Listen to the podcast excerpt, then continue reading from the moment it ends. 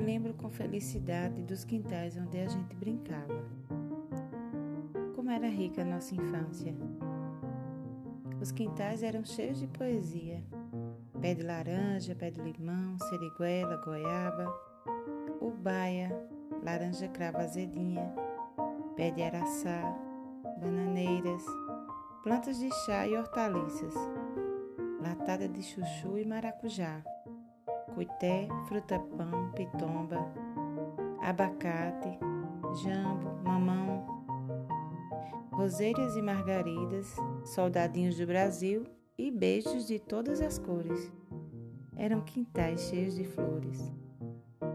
Tinha também buraco de tanajura, cachorro, gato, galinha, borboletas, besouros, abelhas e passarinhos, lagartixas e saguis, caixa de maribondo, sapo, rã e cururu, inseto de todo tipo, peru, guiné e codorna. Pintinhos coloridos comprados na feira faziam a festa. Galinha nanica e gogó de sola. O moinho de caldo de cana era nossa alegria. Cana caiana, bem verdinha. A lata de assar castanha, balanço no pé de manga, tonel com água de chuva geladinha para gente tomar banho bem cedinho todo dia.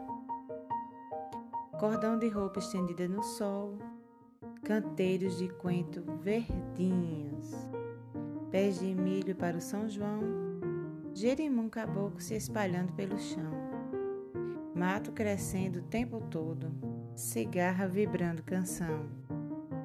Ah, esses lugares onde a gente brincava eram cheios de segredos e descobertas. Lembro com muita saudade da nossa flor preferida. Para enfeitar o cabelo e ficar bonita, era a flor de malvão encarnada.